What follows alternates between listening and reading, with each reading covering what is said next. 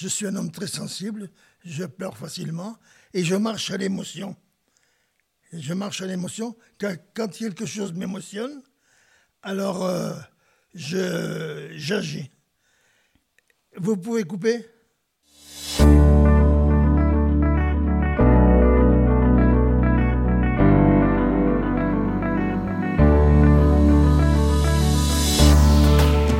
C'est quelqu'un que t'as forcément croisé.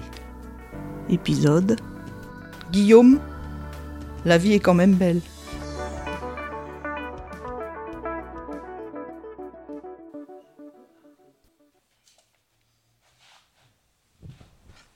Voilà ce que j'ai trouvé dans le journal. Et ça m'a tout de suite émotionné, ça. Et alors j'ai dit, il faut que je fasse quelque chose. Et j'ai été voir le député pour essayer de faire quelque chose et puis euh, créer des maisons de quartier contre la solitude. Des maisons de vie où des personnes âgées puissent, euh, où l'on puisse réunir plusieurs, euh, commander nos repas comme d'habitude dans la ville, et puis qu'on puisse manger, mais pas tout seul. D'ailleurs, une maison de quartier. À l'élection de, du maire de Montluçon, là, celui qui n'a pas été reçu, il l'avait mis dans son programme parce que j'avais été le voir. J'avais été le voir et je lui avais dit il faut créer quelque, des maisons de quartier. Et il l'avait mis dans son programme.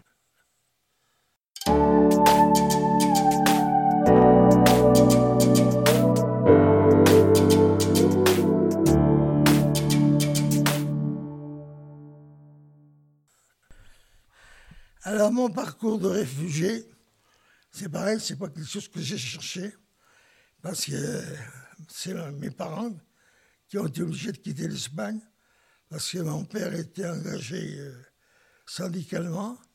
En 1936, l'Espagne, beaucoup de régions de l'Espagne, se sont gérées en autogestion.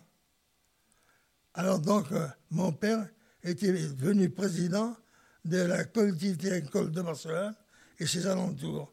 Parce que mon père était surtout un amoureux de la terre, alors donc il avait choisi cette branche-là. Et donc, euh, dû à ça, quand Franco a pris le pouvoir, alors euh, il, était fusillé. Alors, euh, mon père, il a, pour sauver sa vie et celle de la famille, parce qu'après, nous, on aurait subi des manipulations mentale énorme. Hein. J'aurais peut-être fini curé ou militaire. On avait du Dieu en se levant et en se couchant. Dieu et l'armée. C'était les deux amours qu'il y avait pour l'Espagne. Et à l'école, quand euh, on savait lire et écrire, ça suffisait. Pour qu'on puisse lire les, images religieuses, c'est tout comme instruction qu'on avait. Alors, Alors vous parlez sur le facile à être manipulé, vous comprenez? Alors, mon père a lutté contre ça aussi. Alors, euh, c'est pour ça qu'il a été obligé de venir euh, se réfugier en France. Alors, euh, pour moi, ça a été une, grande douleur de quitter mon pays. C'est une grande douleur parce qu'un enfant ne comprend pas pourquoi il est obligé de quitter son pays. Alors, c'était très douloureux. J'ai beaucoup pleuré mon Espagne. Et j'ai trouvé un terreau en France formidable, à laquelle euh, ça m'a aidé à, m'intégrer rapidement. Et euh, je suis arrivé à dire, maintenant, je suis deux fois français. Oui, quand je me présente, je dis, je suis deux fois français. Une fois par obligation et une autre par amour. Alors la première impression que j'ai eue dans le village qui m'avait accueilli, il y avait un horizon formidable, un point de vue formidable. Mais j'ai dit, mais qu'est-ce qu'on fait dans les grandes villes? C'est si beau ça. Alors, euh, ça m'a beaucoup aidé pour m'intégrer. J'avais cette nature, ce village-là. Alors donc, je voyais le soleil toute la journée. Et puis c'était beau. Et alors de là, après, mon père a pris une, ferme à son compte pour pouvoir avoir les enfants autour de, lui, à, 8 km du village, s'appelle le Rue de Boule. Et là, je me suis intégré facilement. Il n'y avait pas de racisme. Ou, alors le, racisme qu'il y avait, je l'ai oublié. Donc c'est que c'était pas du vrai. C'était pas du vrai. Parce que il y a, y a les bonnes choses et les mauvaises, mais il y en a tellement. Il faut se rappeler des bonnes. Il ne faut pas se rappeler des mauvaises. hein. Les mauvaises, ça laisse des mauvais souvenirs, tandis que les bonnes, ça efface tout. Et des bonnes, j'en ai eu des bonnes. J'en ai eu des très bonnes. Voilà. Alors donc, euh, je suis resté dans la ferme euh, avec mes, parents jusqu'à l'âge de 20 ans. Et là, je suis venu faire une formation, une formation professionnelle sur, à Molisson. Et c'est ce qu'on appelle les formations sur le tas. On rentre comme manœuvre et on finit après. euh, en alors donc, j'ai resté une dizaine d'années comme euh, ouvrier. Et puis euh, après, je me suis installé à mon compte. J'ai passé ma vie après à mon compte. Voilà.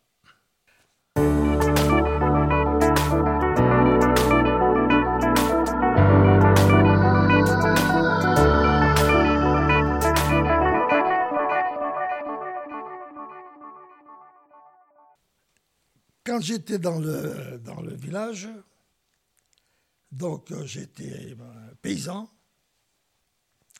j'aimais bien danser, j'avais du succès.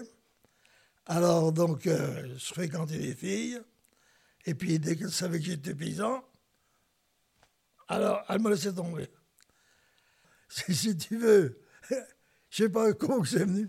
Alors quand je me présentais, Guillaume Martinez, professeur d'espagnol, j'ai dit comme ça, s'il m'interroge, si j'avais des mathématiques, j'aurais pas pu répondre, mais en espagnol, je pourrais répondre.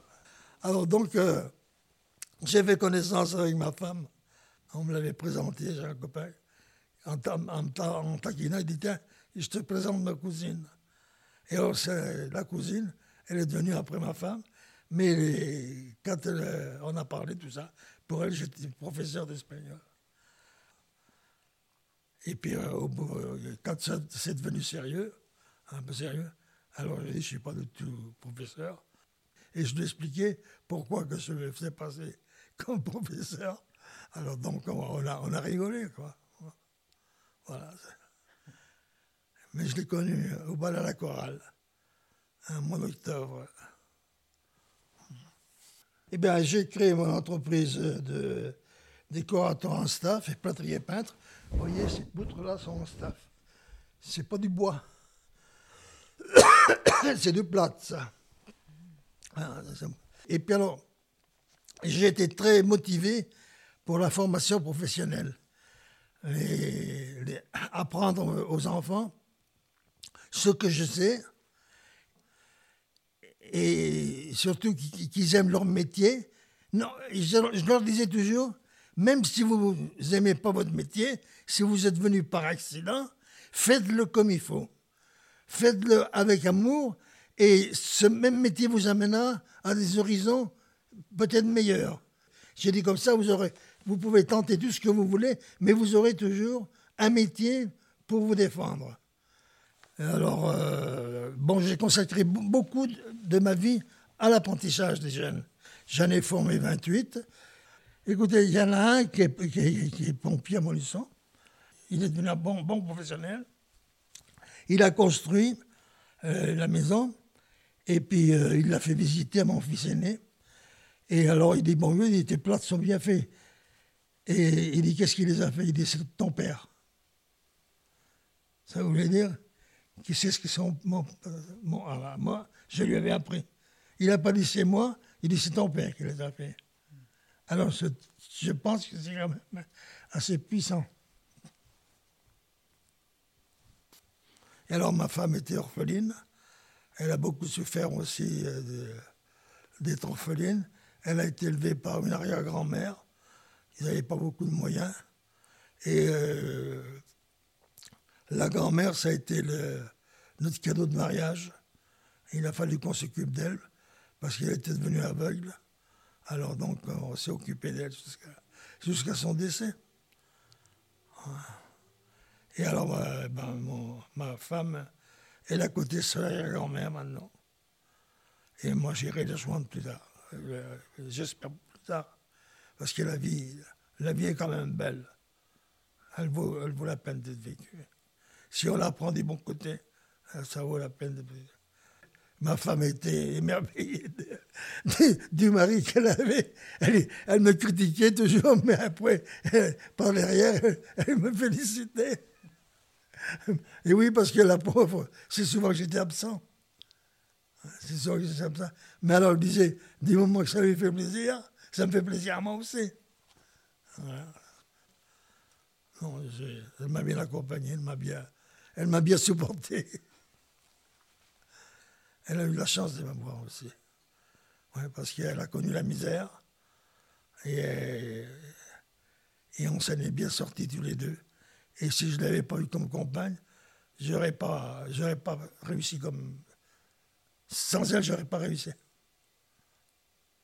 On est resté 65, 65 ans sans se quitter un jour. Tout, tout ce qu'on a fait, c'est tout, toujours, toujours ensemble. On s'y construit ensemble. Voilà.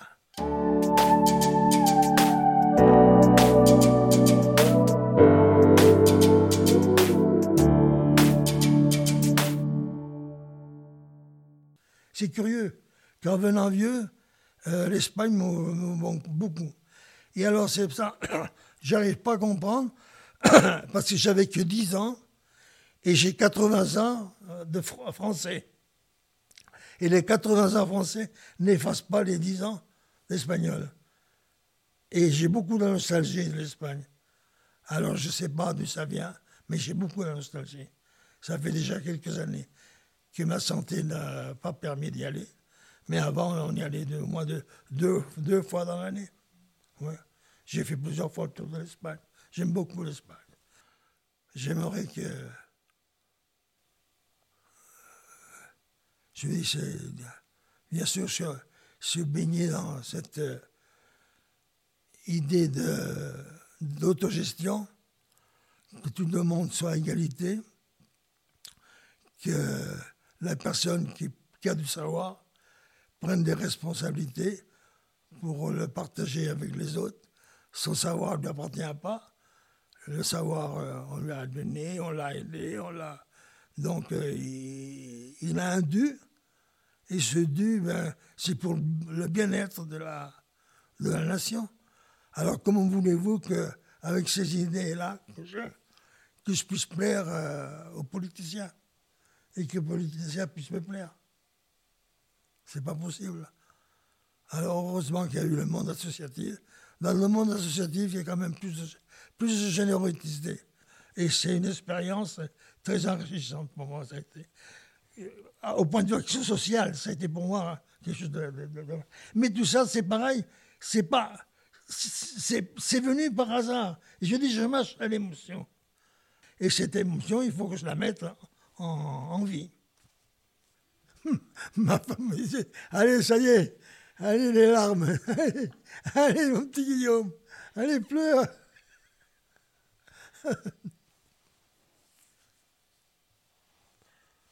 Mais je sais pas, ça, me fait du bien. Les émotions me font du bien. Je sais pas, ça me fait vivre. Ça me fait vivre.